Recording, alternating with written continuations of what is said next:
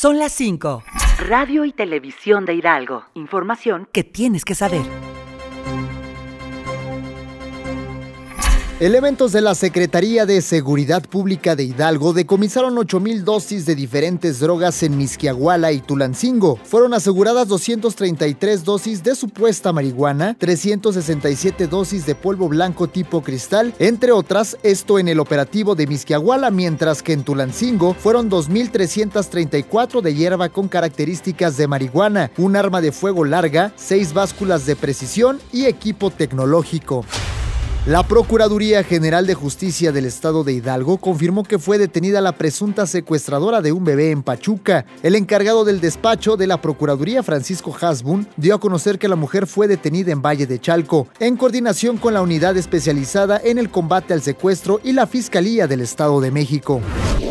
La Secretaría de Salud pide a la población prevenir contagios ya que es durante la temporada de calor cuando la población infantil presenta mayor riesgo. Nancy García, integrante de la Subdirección de Epidemiología de la Secretaría de Salud, informó que hasta el 15 de febrero de este año en Hidalgo se reportó un brote de pediculosis con dos casos confirmados. Se recomienda principalmente intensificar las medidas de higiene corporal, no compartir objetos de uso personal como peines, cepillos, toallas y gorras.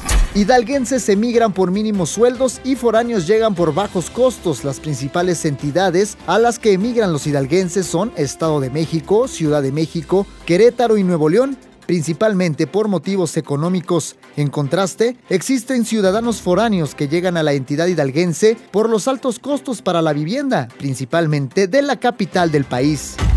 El gobernador de Hidalgo, Julio Menchaca, concluyó la primera etapa de las rutas de la transformación, tras haber recorrido 46 municipios para atender de manera directa a cerca de 30 mil hidalguenses. El gobernador dio a conocer que se invierten cerca de 23 millones de pesos en la rehabilitación de tramos carreteros en la zona de la Huasteca hidalguense, informó Carlos Gómez.